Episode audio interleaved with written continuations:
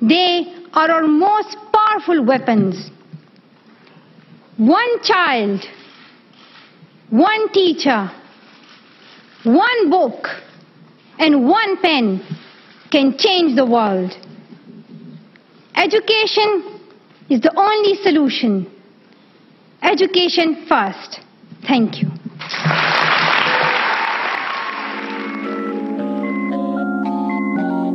Meteora Podcast. Eu sou Cris Guterres, esse é o Meteora Podcast especial Dia do Professor. E é por isso que nós iniciamos este programa com um trecho do discurso da jovem paquistanesa Malala Yousafzai, a pessoa mais jovem no mundo a receber um prêmio Nobel da Paz. Conhecida mundialmente após ter sido baleada pelo Talibã quando saía da escola em 2012 e quando tinha apenas 15 anos. Seu crime? Se manifestar contra a proibição dos estudos para as mulheres no seu país. Durante o trecho desse discurso, Malala diz que para mudar o mundo são necessários apenas um livro, uma caneta, um aluno e um professor. Uma curiosidade dessa edição é que, justo este mês, eu e Renata Hilário, que não está aqui ao meu lado, com a sua voz sensual, nos tornamos professoras. Nós estamos ministrando algumas aulas no Sesc Belenzinho, ensinando um grupo animado e muito inteligente de pessoas que quer aprender um pouco mais sobre podcast. E enquanto a Renata ficou lá preparando as nossas aulas, eu vim aqui fazer esse episódio para vocês. E mais do que isso, saí a campo Fui ouvir pessoas com histórias incríveis sobre professores que mudaram suas vidas. E fui ouvir professores que encontram forças diante dos desafios diários que a educação coloca para eles. Para começar, eu conversei com a Luana Lima, que é uma psicopedagoga que descobriu na educação o seu propósito aqui na Terra. Luana, o que foi que te impulsionou a buscar a educação? Bom dia, Cris. Vamos lá então. O que me impulsionou a ser psicopedagoga foi uma vez, eu estava, na época eu fazia nutrição, e eu estava saindo da faculdade à noite e eu fui abordada por cinco jovens. Eram meninos e meninas, de no máximo uns 14 anos, e eles estavam muito violentos, aparentemente drogados, e eles pegaram, enfim, tudo que eu tinha, literalmente, minha mochila com tudo. E naquela hora, né, depois que aconteceu, obviamente eu fiquei muito assustada, porque eu fui agredida, enfim, aconteceu né, coisas muito que foram muito marcantes fisicamente e tudo mais, mas o que mais me marcou foram, foi ver cinco jovens que, assim como eu, negros e que eu parei e olhei o que, que qual que é a linha que separou a gente, sabe? O que que tá separando a gente? E eu fiquei com aquilo na cabeça e eu já não estava muito contente com a nutrição, porque eu não via na nutrição uma forma de auxiliar e de tentar contribuir com alguma alteração pra, na vida das pessoas. Eu achava que eu não ia conseguir fazer muita coisa. Daí eu fui pesquisar. Eu sempre quis fazer psicologia, mas eu já tinha, já estava no segundo ano de nutrição, então eu falei, poxa, eu vou ficar mais cinco anos. Eu achei muito tempo. E aí eu achei o curso chamado psicopedagogia, que trabalhava com enfoque em aprendizagem, que trabalhava com enfoque em, entender o que, que, o que, quais eram os fatores que interferiam para que as crianças, né, adultos, enfim, idosos aprendessem. E aí foi que eu fui. E foi uma descoberta incrível, porque o psicopedagogo, ele trabalha com aprendizagem, ele está é, intimamente relacionado com a educação, né? Porque são várias formas de aprender, são várias formas de educar. E a partir disso eu me inseri. Sem educação, vários de nós vai virar bandido. E a nossa pena não é branda. Perdemos a infância, a juventude, a fila anda. Menos pra quem tem família com dinheiro, que paga pelo erro do filho o tempo inteiro. E a partir do, do contato com a, a psicopedagogia, eu pude fazer atendimento voluntário, voluntariado para crianças, né? Então eu pude entender um pouco essa questão, porque quando você para para pensar, você vê crianças que estão é, à, margem e você também veio da margem, né? Você, a, a gente veio de bairros periféricos, a gente teve que lutar muito para conseguir tudo e todo o tempo eu pensava, mas por quê? E, e eu lembro que toda vez que estava muito difícil eu pensava, por que, que eu tô aqui? E eu acho que isso é um é o norte que eu sigo até hoje, assim, né? Toda a minha trilha, todo o meu caminhar desde então, isso foi aconteceu em 2012 e desde então eu venho seguindo, né? Na educação e toda vez eu penso por quê? Por que, que eu tô aqui, sabe? Aquelas cinco são aqueles cinco jovens que são como eu e que uma linha muito tênue separou a gente, mas por quê? Não é meritocracia, não, isso foi um planejamento, era para eu estar tá lá também, mas eu tô aqui, eu quero evitar que eles continuem. Então eu fiz atendimentos é, sociais, então gratuitos, eu tive pude ter mais contato com a questão da psicopedagogia, eu também pude dar aula na Fundação Casa, e foi ali que eu tive contato com jovens, que eu tive, pude entender melhor uh, o que acontece e trabalhar essa questão da identidade, como eles não se reconhecem, é, eles não reconhecem os seus corpos negros, eles não reconhecem, reconhecem como negros, e como isso é importante que a gente trabalhe lá, porque eles entram com uma questão de ser negro é ser ruim. E aí trabalhar isso com eles é muito importante. Então a gente eu trabalhei o que eu pude no tempo que eu pude ficar lá. E todo o meu trajeto né, na área da educação foi em dar voz, a entender o que, como que é, o que, qual, o, como se constrói, né, como foi pensado esse, esse educar, esse trabalho para quem está né, é, à margem, para a questão racial principalmente, né? Mas como que é? Como que se vê? Como que é o aprender, né? De quem não foi considerado para aprender. Quando a gente para para pensar, como eu disse, a questão da educação, se foi uma educação elitizada, quando você insere, quando você inseriu escravizado, quando você inseriu né, os negros, foi de uma forma totalmente de qualquer jeito. Então a gente tem que tomar um pouco de cuidado, porque a gente entra nessa questão, ah, porque a educação é ruim hoje em dia, ah, porque antigamente era muito melhor, mas qual que era o nosso molde, sabe? Qual que era a construção que a gente tinha e qual que eram, qual, quais eram as pessoas que estavam inseridas no contexto educacional? Ah, eu já ouvi várias vezes falando, ah, mas depois que abriu para massa ficou terrível nível. Peraí, não. A questão é que a gente vinha de moldes em que a gente privilegiava um campo de pessoas e agora a gente está lá. E agora nós estamos inseridos em todos os contextos. Então, pretos estão se formando, pretos estão na, na, academia, pretos estão gestando conhecimento, estão expandindo conhecimento, e isso incomoda.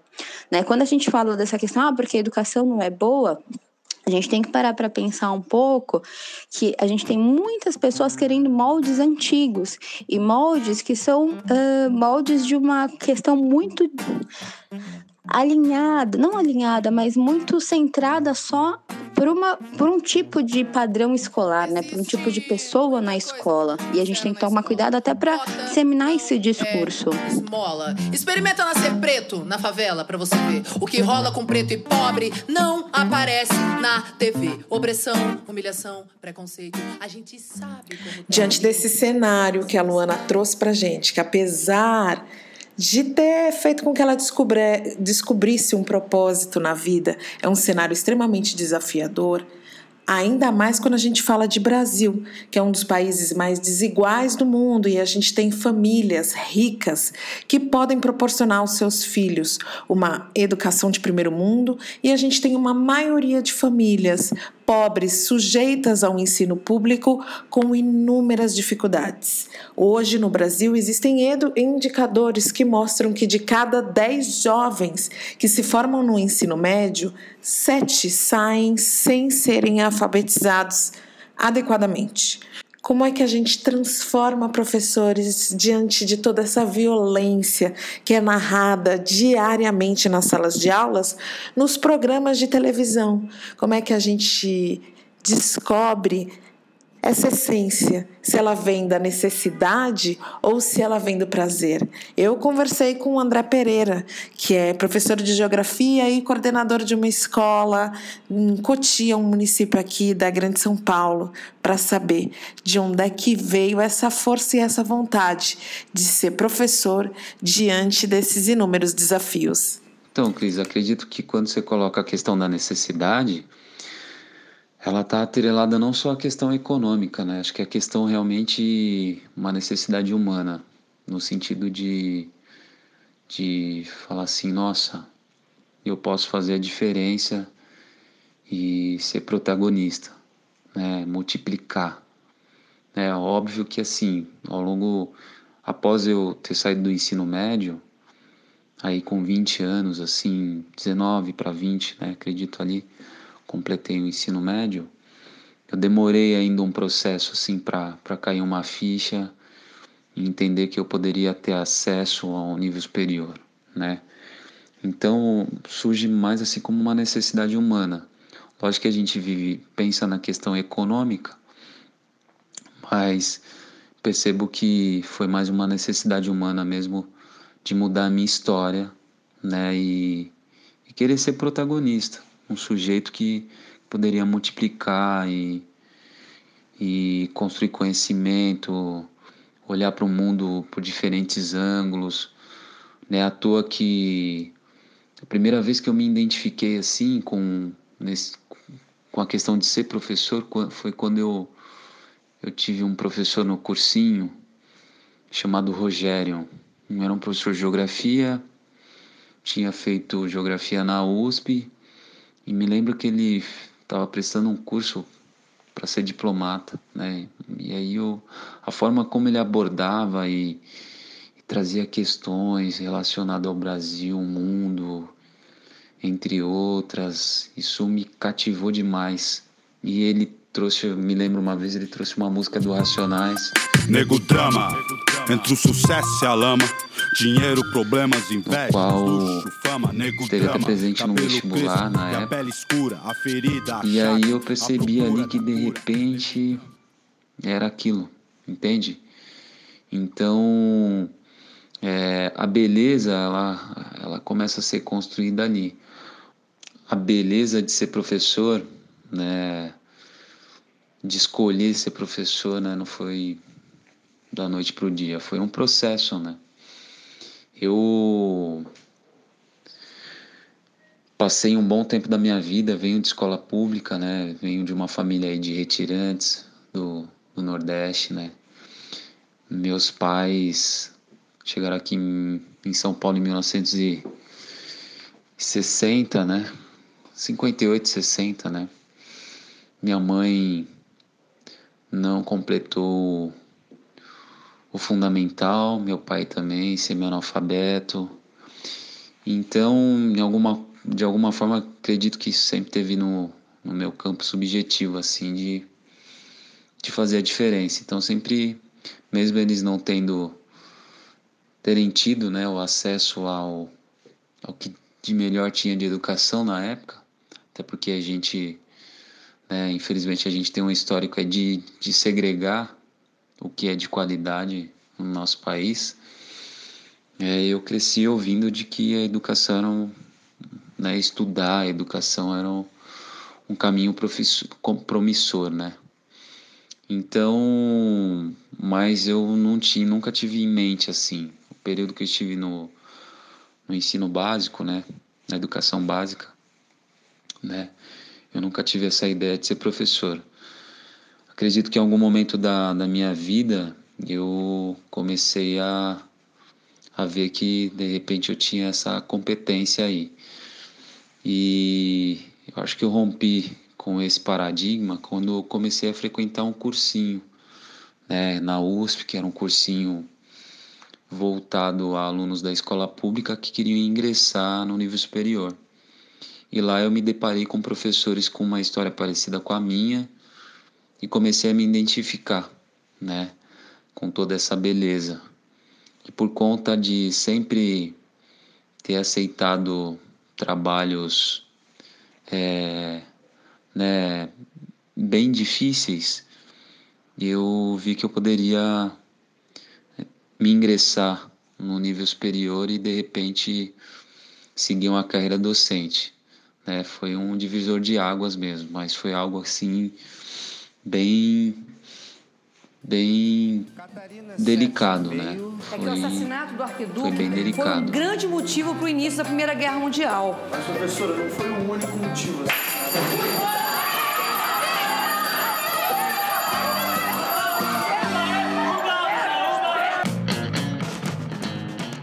sou Valeria Felipe, sou artista plástica e nasci em Barra do Piraíba, fui criada em Três Rios, do, dos meus cinco anos até a minha fase adulta, dos meus 20 anos, e depois mudei para o Rio de Janeiro. A primeira professora que eu vou falar é a Dona Eni. Dona Eni foi, era uma professora de literatura e língua portuguesa. E por que, que ela me marcou? A Dona Eni, ela sempre colocava para a turma que tinha que ler muito. Nós tínhamos que ler, tinha que estudar muito, tinha que inter, fazer interpretação de texto. E qual era a forma que ela fazia? Ela fazia o clube de literatura. E esse clube de literatura é nada mais, nada menos do que é hoje a a escrita criativa que eu vejo muitas das pessoas fazendo, inclusive eu tenho uma amiga que faz muito isso e é lindo. E a dona Eni, ela espalhava um monte de livro e pedia que a gente pegasse um livro daquele, escolhesse, tinha que ler esse livro uma semana, chegar na sala de aula e depois fazer uma interpretação lá na frente, fazer uma poesia, escrever alguma coisa sobre esse livro. E assim ela fazia várias aulas dela, era desse jeito. E era uma aula muito bacana porque ela interagia com a turma, era uma senhora já. E aí o que me marcou no Dona Eni, porque pintou na escola um. Aí ela falava assim comigo: você escreve muito bem. E você tem uma coisa, ela falava comigo, é, Valéria, ela me chamava de Valéria, meu nome é Valeria, ela me chamava de Valéria. Você tem uma coisa, você pega as leituras muito rápido. E eu não levava material para a escola. Eu levava um caderno só, prestava atenção na aula e anotava mais ou menos o que eu lembrava em casa e na prova quando e ela falava sempre comigo: "Você é muito inteligente porque você não traz material para a escola e quando traz seus cadernos são todo limpo você lembra tudo na prova. E eu sempre fiz isso até minha fase adulta de terminar agora. E aí pintou na escola um concurso de poesia pelo SESC de Três Rio. E ela tinha. Acho que você deve escrever. Eu falei, ah, não vou escrever, não, não tem nada a ver isso e aquilo. E ela, não, você vai escrever e eu vou corrigir, vai dar tudo certo você vai ganhar. Tá aí, tá. Falei, vou sentar então, vou tentar escrever. Escrevi uma poesia que era um, um mar de sofrimento, e não lembro muito bem, mas está registrado lá, e que fala sobre amor, claro. E aí ela corrigiu aquilo, escreve, me escreveu no SESC, eu e mais, sei lá, acho que seis alunos, e eu da, do, da, da escola fui a terceira aluna que ganhou para concorrer à fase final. E, nesse, e nessa trajetória toda de, de, desse tempo, é, teve a leitura que ela fez de novo, que ela todo, toda a aula dela ela lia para gente uma história, ela lia um livro para a turma. Eram dois, eu lembro que eram dois períodos de aula. Ela sempre escolhia para ser direto, justamente para ficar bastante tempo com a gente. E assim foi. E aí ela me, me deu um livro que eu tinha que ler, que era um livro de poesia, que era Espelhos Quebrados. Eu, e eu nunca mais achei esse livro. Já tentei procurar e não achei o livro, mas ele tinha uma poesia muito bacana, o um livro. E eu não vou falar, mas era uma poesia bonita mesmo. E aí então, assim chegou o dia de concorrer quem ia ganhar a poesia. Aí nesse dia fomos para o Sesc, eu falei, bem, nem, eu falei com a minha mãe, mas eu sou uma pessoa criada do interior. Minha mãe, ah, parabéns, disse aquilo. Não entendeu muito, mas lá fui eu. E chegando lá, é, tinha uma radialista que ela escolheu, que era Leila, para ler a poesia. E com esse trajeto todo eu nervosa lá atrás, sentada assim. E ela, não, você escreve muito bem, você vai ver. E por sorte dela e por eu escrever, como ela falou, ganhei em terceiro lugar. Como eu era muito nova, na época quando eu ganhei, eu não sabia o quanto seria era importante aquilo. Ela chorou, ela me abraçou, ela ficou muito feliz e foi uma professora que marcou minha infância. E fui muito feliz para casa e, e foi só que aconteceu, porque eu não sabia, não tinha noção era muito nova, não tinha noção que eu tinha ganhado em terceiro lugar entre, entre o, bairro, o, o, o Três Rio, né, todo, né, teve concurso e todos falavam e eu não sabia o que fazer. Porque eu fui a terceira melhor poeta que ganhei da cidade de Três Rio, registrado lá. E depois tive uma segunda professora, que foi a dona Vandi. Dona Vandi, por que, que ela foi muito importante? Foi minha primeira professora preta e ela usava dread, era preta como eu, linda, e ela usava uma roupa totalmente diferente, que era uma roupa étnica, e ela me marcou muito porque eu olhava para ela e eu achava ela, eu falava, gente, que poder, porque ela, eu sou preta, ela é preta, e ela é uma professora, ela tem um poder. E eu quero já pedir desculpa até por eu falar preta, porque eu eu, eu sempre me, me falo isso, eu sou uma mulher preta. Tem as mulheres brancas, eu sou uma mulher preta. Então, eu geralmente eu não falo que eu sou negra. E a dona Vandi era uma professora muito linda, porque eu olhava para ela e eu me encontrava nela. E eu me sentia confortável no colégio porque eu sei que eu tinha uma professora preta e eu podia tudo. E eu olhava e falava, quando eu crescer eu quero ser igual ela. E ela chegava na sala linda, porque ela era linda. E ela hoje com certeza deve estar uma senhora de idade, né? Porque ela, ela era nova, ela não era tão, não era velha como a Dona Eli. E ela entrava na sala com aquela calça meia saruel, cenoura que hoje a gente usa, bege, sempre com tons terrosos. E ela sempre me elogiava, você é linda, ela falava comigo. E eu tinha as coisas de adolescente, mas eu que eu não achava, não comentava isso com ela. E ela estava sempre sentada lá no, dando aula, falando dos fósseis, que eu lembro muito, falava dos fósseis, passava muito filme pra gente, mas a minha referência mais forte era essa. Foi minha primeira professora preta e eu me sentia importante porque eu olhava para ela e falava: ela é uma mulher preta e ela tem um poder, ela conduz uma sala de aula e ela sai daqui vai conduzir outra sala de aula e quando ela fala todos abaixam, é, não abaixam de, de se abaixar, mas todos olham para ela, respeitam ela e foi a minha professora que me inspirou muito e foi uma professora muito importante. O objetivo da educação não é ensinar coisas que as coisas já estão na internet, estão, estão por todos os lugares, estão nos livros. É ensinar a pensar, criar na criança essa, essa curiosidade, essa curiosidade que esse objetivo, para mim, esse é o objetivo da educação, criar a alegria de pensar. Luana Rubem Alves, que foi um educador, ele dizia que o professor é, é aquele que leva o aluno a pensar. Indo muito de encontro com essa fala do Rubem Alves, teve uma pesquisa que foi uma pesquisa mundial, aliás, a maior pesquisa mundial sobre educação, realizada por um neozelandês chamado John Hatt. Ele pegou é, grandes estudos feitos nos últimos 20 anos, na verdade, 65 mil estudos, e ele utilizou isso num banco, num grande banco de dados, e com essa pesquisa ele chegou à conclusão de que não existe nada mais impactante na vida de um aluno do que um bom professor.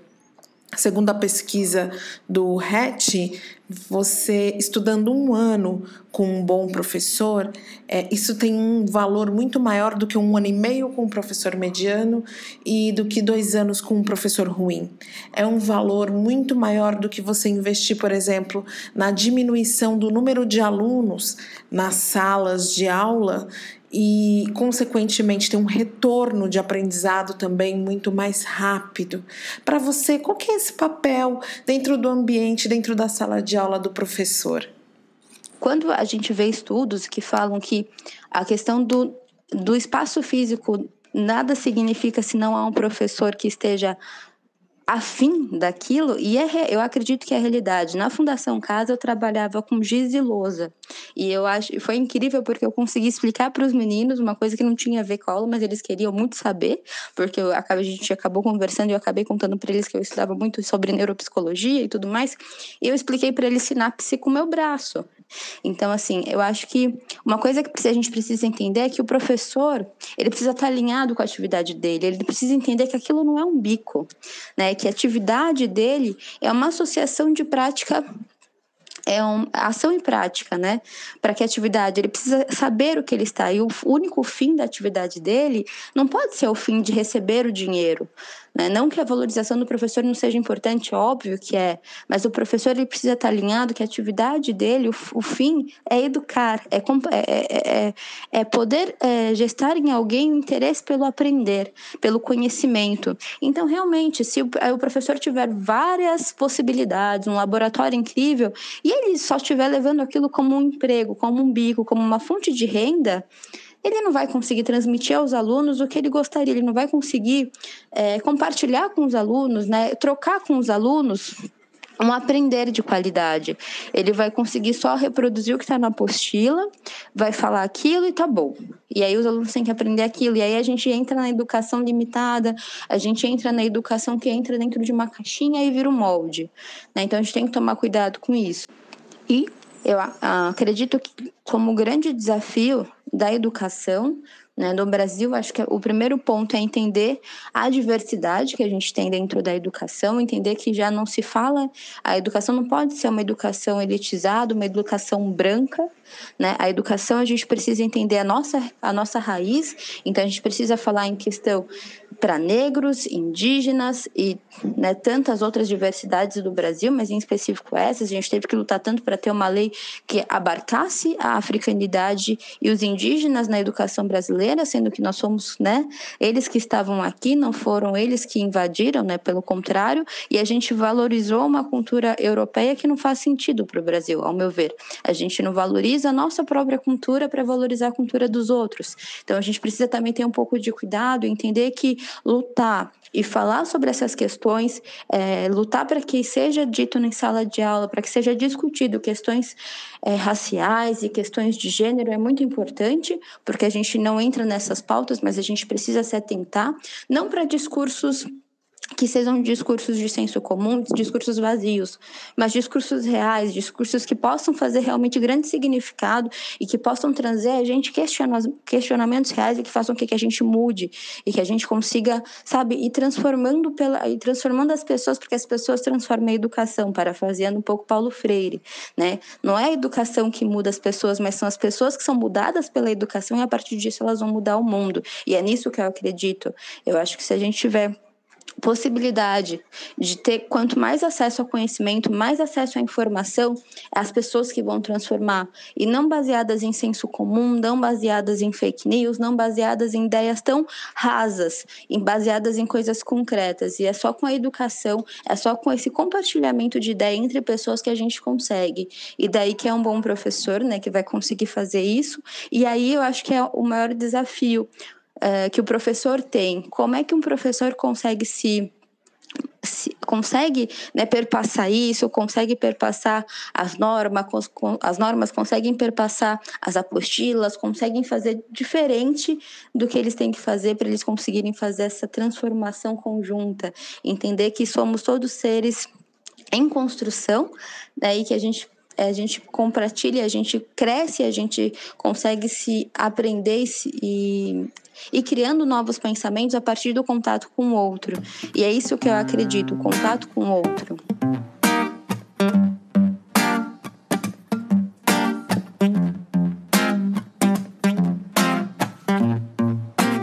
Ah, eu me chamo Ana Paula Moreira, sou orientadora educacional e atuo hoje no CJ. CJ, que é o Centro da Juventude aqui da Freguesia do Ó. A minha formação é como técnica de segurança do trabalho, gestão em recursos humanos e antigamente eu fazia um trabalho voltado à seleção de jovens, uh, jovens que seriam, no caso, menores aprendizes, uh, para empresas. Esse era o meu segmento. E aí eu comecei a fazer um envio de currículos uh, e apareceu a empresa CJ, que é o CJ, do qual eu ministro aula hoje, para que eu ministrasse de acordo com o meu conhecimento administrativo, né? Então, eu uh, entrei para a área, passei a, a, fazer a orientação profissional desses jovens, então hoje eu ministro um curso administrativo do Senai. Uh, esse curso tem uma média de uma duração praticamente de um ano, aonde eles têm todas as técnicas ligadas à administração a matemática financeira, a comunicação e assim sucessivamente. Foi uma surpresa eu cair nesta área. Porque primeiramente no início eu tinha certeza que não daria certo e eu uma das coisas que eu mais questionei até a minha instituição é se eles não registravam a carteira naquele primeiro momento, porque eu tinha certeza que eu não daria certo como professora ou como profissional ou como orientadora. Então, a minha primeira sala eu tive uma média de 50 alunos e foi uma das melhores experiências da minha vida. Porque com eles eu aprendi a ser um pouco mais humana, aprendi a compreender mais o ser humano, aprendi a exercitar a escuta, aprendi a, a escutar, ouvir, aconselhar, uh, ser uma mãe muito melhor. Eu tenho um filho de 13 anos e eu descobri, eu fui picada pela veia da educação. Os alunos me ensinam diariamente, eu nunca posso dizer que eu tenho uma rotina uh, fixa, eu tenho uma rotina que muda o tempo todo, porém eles estão no início da sua vida com o trabalho, início do seu trabalho junto ao mercado, início das suas grandes decepções, grandes amores, grandes descobertas, e com eles eu consegui conciliar, auxiliar, ajudar e ser uma, uma profissional muito melhor. É, quando a gente fala de Dia dos Professores, eu, eu queria inverter, eu queria agradecer por ter essa oportunidade. Hoje eu ministro aulas e palestras para cerca de 75 jovens. Eu tive uma demanda maior, um desafio muito maior. Uh, mas formá-los cidadãos do bem, formá-los pessoas que podem acreditar num futuro, formar é, grandes conhecedores do que o mercado está proporcionando, me faz muito melhor como ser humano. Eu sou grata por terem me aceito eu acho que eu não queria só falar Feliz Dia dos Professores, mas queria agradecer por eles me aceitarem com minhas limitações e o meu pouco conhecimento, mas que cresceu muito no decorrer de tudo que eu vivi junto a eles e ainda estou vivendo. É prazeroso olhar um, um jovem que vai para o mercado de trabalho e volta falando da sua experiência, dos seus medos, que foi participar de um processo seletivo e foi e não foi aceito e que vai se preparar melhor para um próximo, aonde ele pode acertar, aonde ele pode errar, aonde ele pode recomeçar. Essa essa prática pedagógica que eu não tinha, eu passei a ter em sala de aula. E como é incrível incrível e como me emociona saber eles foram selecionados. Significa que todo o trabalho que foi feito, que é um trabalho psicológico, que é um trabalho de autoestima, que muitos não têm, a gente consegue engessar a ponto dele enfrentar as primeiras dificuldades da vida. Então eu sou muito grata por tudo que, que vem acontecendo, grata pelos grandes, uh, grandes nomes que serão criados a partir daí, e eu tenho certeza que eles terão cada dia mais um futuro melhor. Então, adeus, professor. Adeus, professora. Levanta a mão aí, quem acha que uma prova de vestibular traz alguma coisa boa. Rouba a infância da criança frente a uma competição traiçoeira e devastadora.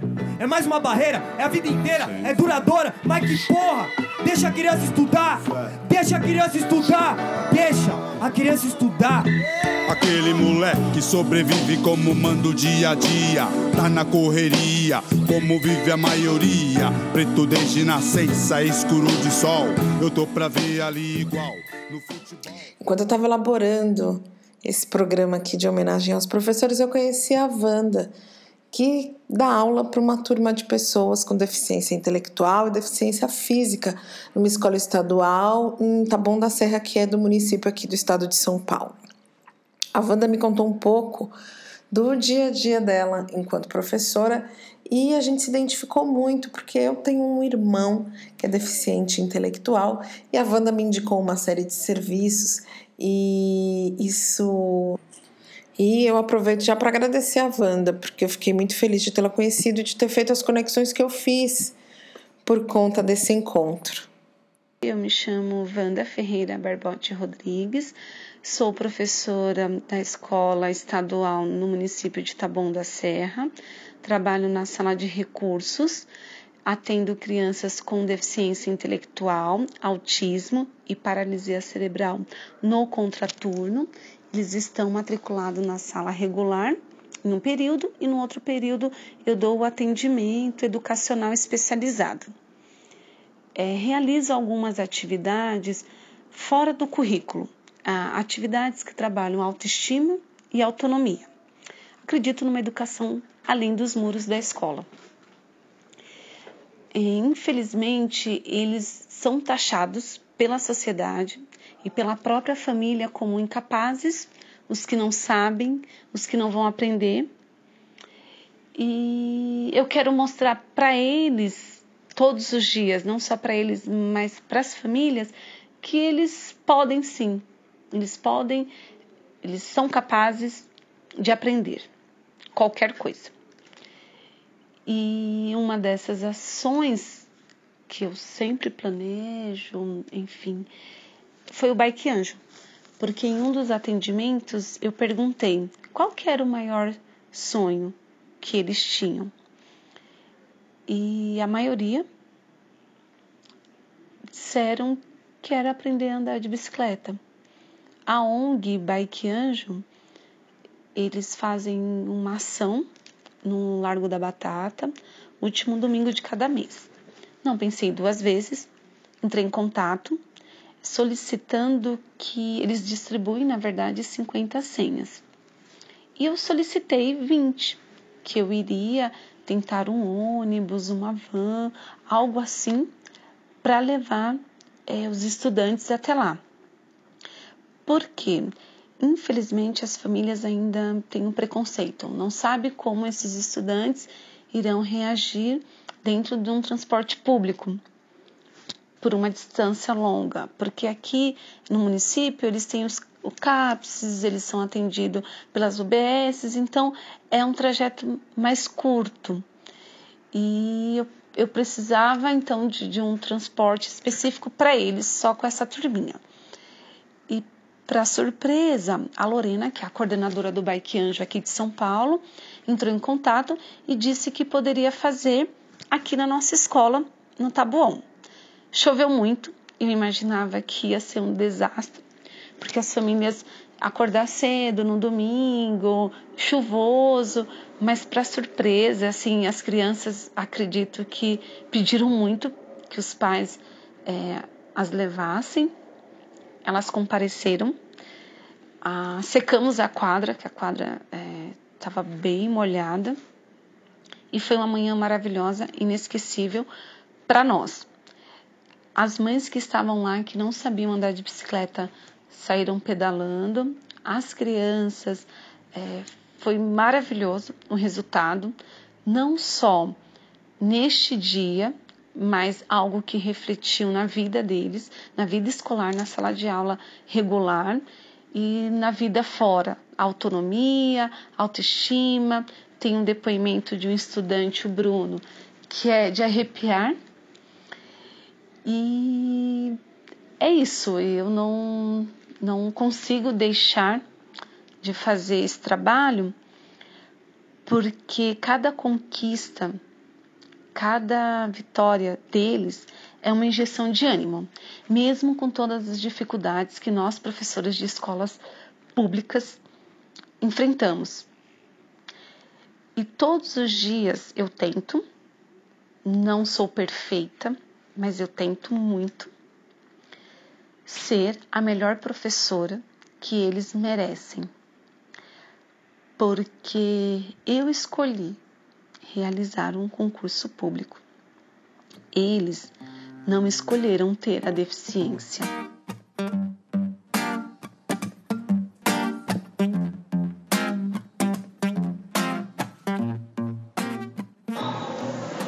Bom, eu sou o Bruno, tenho 15 anos e, e desde criança eu nunca aprendi a andar de bicicleta. Eu sempre tive interesse, porque eu assisti alguns filmes e parece que andar de bicicleta é muito bom.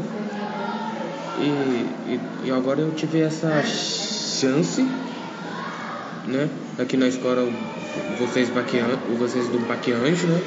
Vieram aqui E eu aprendi a andar um pouco, né? Não muito. Aprendi um pouco. E foi muito le le legal. É, foi como enfrentar um novo de desafio. Foi, uma sensação boa, legal, desafiador. E, e depois daquele dia eu fiquei mais confiante em querer enfrentar novos desafios ao, ao longo da vida, tentar e nunca desistir. Ah, e a, tenho que agradecer a professora Wanda, né, minha professora, que trouxe o baqueanjo, que me deu essa oportunidade de aprender a andar, andar, andar de bicicleta. Ah, e, e também o meu pai que me trouxe aqui. Opa, tá ouvindo essa voz? Dona Jacira, nossa colunista, estreou alguns dias aqui no Meteora e ela veio para te convidar para tomar um café com ela. Vai contar agora uma história marcante, mais uma história marcante da vida dela, né? Porque ela tem contado várias. Só que hoje é sobre o professor que impactou a vida dela. É, em meados de 2000, de mil e alguma coisa, eu comecei a ter sonhos. Eu não posso deixar de falar da de Yansan nessa hora, porque ela sabia que eu precisava melhorar. E Yansan me encaminhou para a escola através de um sonho que ela me dizia: Você precisa registrar a carteira. Eu fui treinada pela minha mãe a trabalhar por conta. Estava me dando muito bem, mas este pensamento não saía de mim e eu fui para a escola concluí o fundamental e entrei para a enfermagem. Eu tinha pavor de freiras. Quem ler o meu livro vai saber o porquê. Eu fiz metade do curso e trabalhando como faxineira, todo mundo faxineira sabe que no inverno as mulheres dispensam as faxineiras. Não sei porquê, é uma convenção lá das mulheres brancas que só elas sabem dizer o porquê. E eu fiquei sem dinheiro para pagar o curso. E, num ato de desespero, eu fui conversar com a irmã Letícia, a pessoa que eu tinha pavor. E eu fui dizer para ela que eu ia parar com o curso, porque eu não tinha dinheiro. E a irmã Letícia me falou o seguinte: Você não vai parar de fazer o curso porque você não tem dinheiro. Eu seria injusta com você se eu fizesse isto, porque a minha devoção não permite. Eu tenho uma promessa com Deus de ajudar as pessoas que precisam de ajuda e você precisa. Se você tivesse me dito que não havia gostado da enfermagem, eu teria deixado você passar. Porque a enfermagem também não pode ter pessoas que não gostam dela, porque você vai tratar de pessoas que vão precisar que você esteja num lugar em que você esteja bem para cuidar de quem não está bem. Uau! uma mulher, mulher que eu não conheço, e vira para mim, minha professora freira, que eu tinha mó angústia de olhar para ela, porque eu tinha medo da outra freira que me prejudicou no passado, me falou isso. Eu fui para casa orgulhosa de mim. Não estava sendo fácil para mim fazer aquele curso. A minha família não gosta de pessoas que estudam. As pessoas da minha região não gostam de mulheres que estudam. Elas dizem que a gente fica muito perigosa quando começa a estudar ou se juntar com mulheres que estudam. É bem verdade que muitas mulheres voltaram a estudar depois de mim, mas não, não aguentaram o tranco. Então, eu continuei. Irmã Letícia fez uma outra coisa. Ela encaminhou esta proposta para toda a escola. Eu estava passando necessidade em casa. Um dia, alguém bateu palma na minha porta, na porta da minha casa de manhã, e era um domingo que eu não sabia o que nós íamos comer. E depois de muitas tentativas, eu pensei que era testemunha de Jeová. E eu a levantei para xingar. E quando eu abri a porta, eu dei de cara com o sorriso dela novamente. E ela disse: Eu fiz uma coleta na escola e nós trouxemos para você algumas coisas, porque eu sei que quando a pessoa não tem dinheiro para estudar e estudar é um luxo, outras coisas já estão em problema. E ela foi entrando na minha casa com outras pessoas, com carne, com comida, com arroz, com sal, com feijão. Ela era muito mais do que uma professora.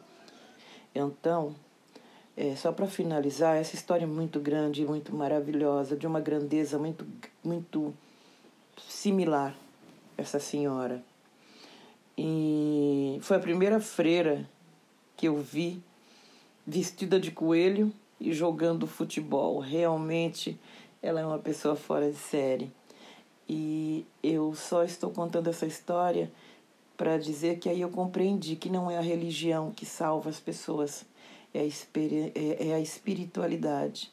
Meus parabéns a todos os professores que, quando olham para uma criança, vê nele muito mais do que só um salário maior. Obrigada.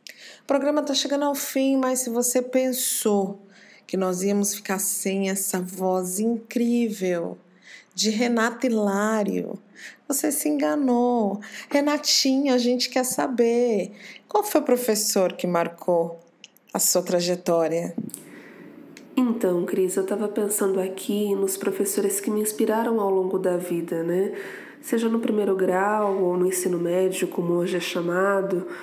E nessa ocasião, todos, sem exceção, foram os professores de história. Eu não me recordo o nome deles, mas eu lembro que é onde me despertava é, admiração, né? Porque falar de história, falar sobre nós, tudo tudo que é, passa pelas nossas vidas é história, né? É para entender o presente a gente precisa olhar para o passado. Então era uma forma de me fazer ter um pensamento crítico, mesmo muito jovem, né? E a forma como eles faziam um link com a nossa vida atual, isso me prendia atenção. É, na faculdade eu não tive grandes referências, tanto que eu nem lembro. Gostaria muito de ter tido professores negros, se eu não tive isso até então. Mas no mestrado, e já com meus trinta e poucos anos, aí sim é, eu tive a oportunidade, a honra de ter aula com duas pessoas que me marcaram muito. Um deles é o Fábio Mariano Borges, que inclusive participou do último podcast, um dos últimos podcasts aí vocês podem ouvir, que é um cara que ele é mestre em prender a atenção e fazer você desenvolver o pensamento crítico. Ele não segue o que está posto. Ele é um cara disruptivo que foge totalmente do, do modelo padrão de ensino, ele te provoca a aprender. O processo de aprendizagem é diferente do processo de ensino e ele faz isso com maestria, né? Ele traz a realidade, as alegrias e as dores da vida com os ensinamentos acadêmicos, com essa visão da academia. Isso para mim é fantástico, não só para mim, como para os outros alunos que ele consegue prender a atenção até 11 horas da noite. Ninguém vai embora. É, e o sucesso das aulas dele acaba repercutindo aí fora também, que é um cara que já participou de muitas coisas por essa repercussão assim da sua forma de ensinar. O Fábio é um cara, é um homem nordestino, ele é gay, negro, né, de uma família negra. E é isso, ele é fantástico, fantástico, fantástico. Bom, e único, né, na SPM, uma das escolas mais elitistas de São Paulo, então tem um peso muito grande para mim. A segunda foi a professora Manolita. Manolita, ela é de uma gentileza, uma generosidade e de uma atenção com os alunos e desde o início eu já ouvia pelos corredores rumores de que essa era uma professora que, que, que te tirava do senso comum e te levava para outros lugares do pensar. E, embora seja muito exigente, ela tem esse dom realmente. E uma coisa que me marcou logo de cara, ela pede para a gente preencher um, o chamado carômetro o carômetro é porque ela quer conhecer os seus alunos. Ela quer entender qual que é o ponto de ligação dela durante as próximas aulas, com quem ela está conversando, né? Ela valoriza muito isso. E, de modo geral, ela diz que os alunos preenchiam aquilo de uma maneira muito formal. Uh, e eu confesso que eu fui muito aberta, assim. Eu coloquei ali quem é Renata de fato. E isso estreitou rapidamente os laços com ela, porque ela falou: é isso, né? Eu preciso conhecer quais são as perspectivas, os sonhos e, e por que, que eu me apaixonei pelo ensino, algo que eu nem imaginava antes na vida, me tornar professora. É, foram esses dois professores os grandes motivadores de eu traçar um novo caminho para minha carreira. Então eu entendo que me tornar professora é, é uma das minhas metas hoje e foi graças a essas duas inspirações. E aí, Cris, e você? Me diz, quem foi o professor ou a professora que te inspirou ao longo da sua vida? Você teve isso? Renatinha, durante a minha vida escolar eu tive muitas referências e algumas marcantes e outras ausências marcantes também. É, meus pais foram dois professores muito importantes na minha vida. Teve a ausência desse professor negro, que assim como você, é, eu não tive, queria muito tê-lo. Inclusive, no início desse ano, eu participei de uma banca de TCC, onde a aluna que estava apresentando esse TCC era negra e as três pessoas da, da banca eram negras, era eu, era eu e mais duas professoras. E eu fiquei muito emocionada porque eu queria ter tido essa oportunidade na época da minha graduação. Eu tenho certeza que isso teria feito um pouco mais de diferença na minha vida. Mas, ok.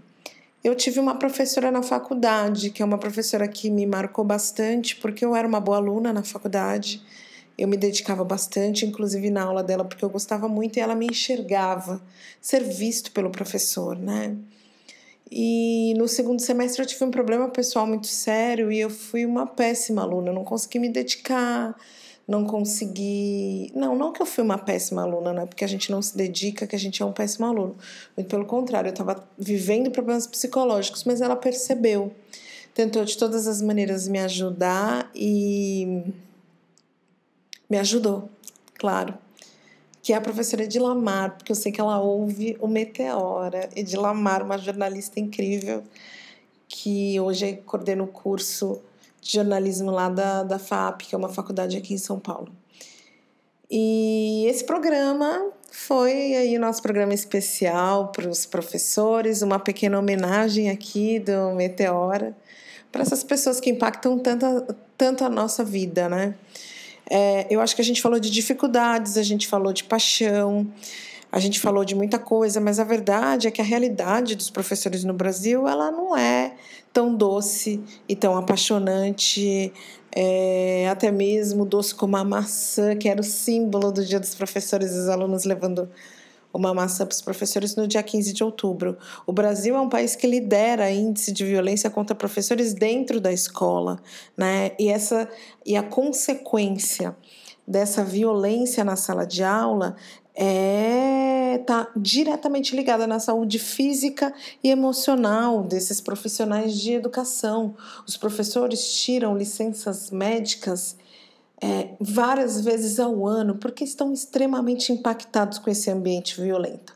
A cada dia nós ouvimos novas histórias de professores que foram agredidos, sejam por pais, sejam por alunos, seja até mesmo entre eles, porque o ambiente está precisando de muita atenção. São baixos salários, baixa remuneração, baixo reconhecimento, muito pouco respeito. É difícil ter amor por uma profissão que não é reconhecida. Então, esse meteoro também é um chamado de atenção para a saúde dos nossos professores, para o cuidado com os nossos professores. Eles precisam, nós precisamos deles. Eles fazem a diferença na nossa formação enquanto profissionais. Dúvidas, críticas, sugestões, nós somos o Meteora, estamos na rede meteorapodcast.com.br, meteorapodcast.gmail.com para bater um papinho com a gente, manda lá sua mensagem, se cadastra, faz parte da nossa comunidade, porque a gente, a gente é de todo mundo, a gente é Meteora.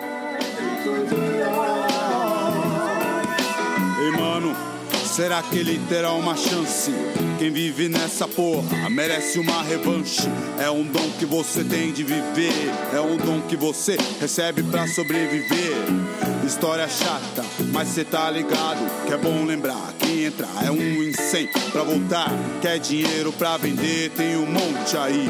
Tem dinheiro, quer usar, tem um monte aí. Tudo dentro de casa, virar fumaça é foda. Será que Deus deve tá provando minha raça? Só gira em torno daqui.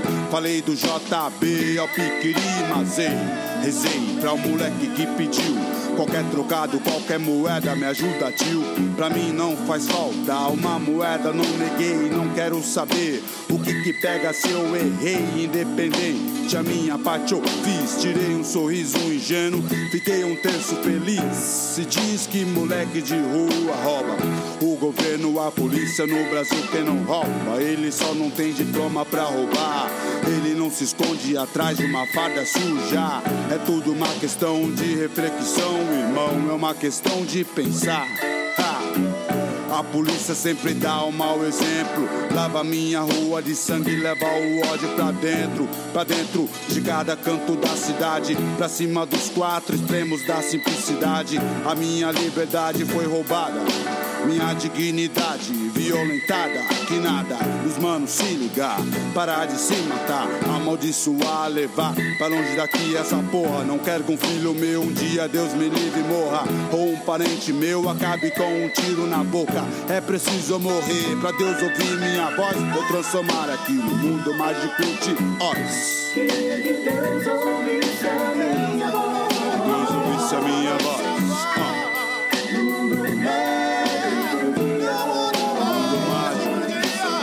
Jardim Filhos da Terra e tal. Jardim Hebrão de Assanã e Jabá Rural. Piquiri Mazem, Nova Galvão. Jardim Curisco, Fontales e então. Campo Limpo, Guarulhos, Jardim Peri. JB do Chaves e Tucuruvi. Ah, ah. Alô 12, Mimosa, São Rafael. Ah, que nasce, tem um lugar no céu. Pode crer, um lugar. Às vezes eu fico pensando, se Deus existe mesmo, morou? Porque meu povo já sofreu demais, continua sofrendo até hoje. Só que aí eu vejo os moleques nos farol, na rua, muito louco de cola, de pedra. Eu penso que poderia ser um filho meu, morou? Mas aí,